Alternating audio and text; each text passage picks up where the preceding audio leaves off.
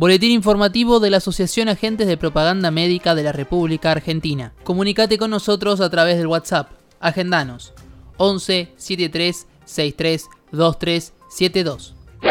Paritarias. En el día de hoy se realizó una nueva audiencia en la cual las cámaras empresariales presentaron una propuesta con cuestiones inaceptables que van desde violaciones a las leyes de profesionalidad, la posibilidad de pagar en cuotas los aguinaldos de los APM y hasta intromisiones en nuestro estatuto. Ante este despropósito, los secretarios generales de todas las seccionales de APM de la RA y de FAPROME, reunidos de forma virtual, definieron rechazar estas extorsiones y declararse en estado de alerta hacia la audiencia fijada para el día 22 de diciembre.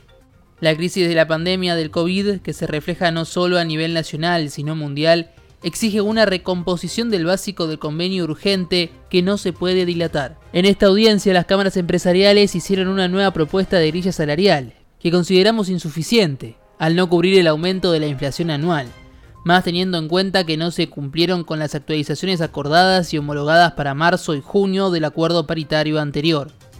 Además, se trata de un aumento que, como dijimos, está supeditado a la aceptación de las modificaciones en el convenio de trabajo.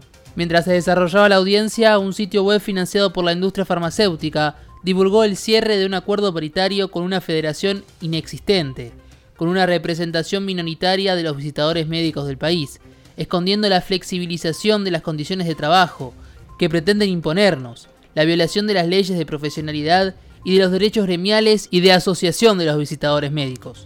APM de la RA y FAPROME están dispuestos a seguir dialogando y negociando de buena fe como lo hicieron hasta ahora, esperando a llegar a un acuerdo satisfactorio. Entre tanto, continuaremos abriendo los espacios para la discusión con todos los compañeros y compañeras del país, tal como hicimos siempre, para defender a nuestros derechos, nuestras leyes de profesionalidad y nuestra organización sin intromisiones de los patrones. Industria farmacéutica. Antes de fin de año, AstraZeneca aprobará un componente de la Sputnik V en los ensayos clínicos de su propia vacuna contra el COVID-19. El pasado 23 de noviembre, el Fondo Ruso de Inversión Directa y el Instituto de Gamaleya habían ofrecido el uso de uno de los componentes de la vacuna de la Sputnik AstraZeneca para que ésta los use en sus propios ensayos clínicos.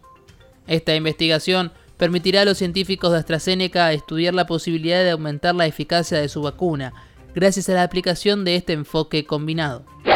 Plan de vacunación nacional desde la CTA Autónoma a través de una carta del presidente de la Nación para que en el marco del Operativo Nacional de Vacunación contra el COVID-19 pone a disposición nuestra voluntad política, logística, nuestros canales de comunicación y nuestra red federal de trabajadores de salud a fin de sumar esfuerzos por el bien común.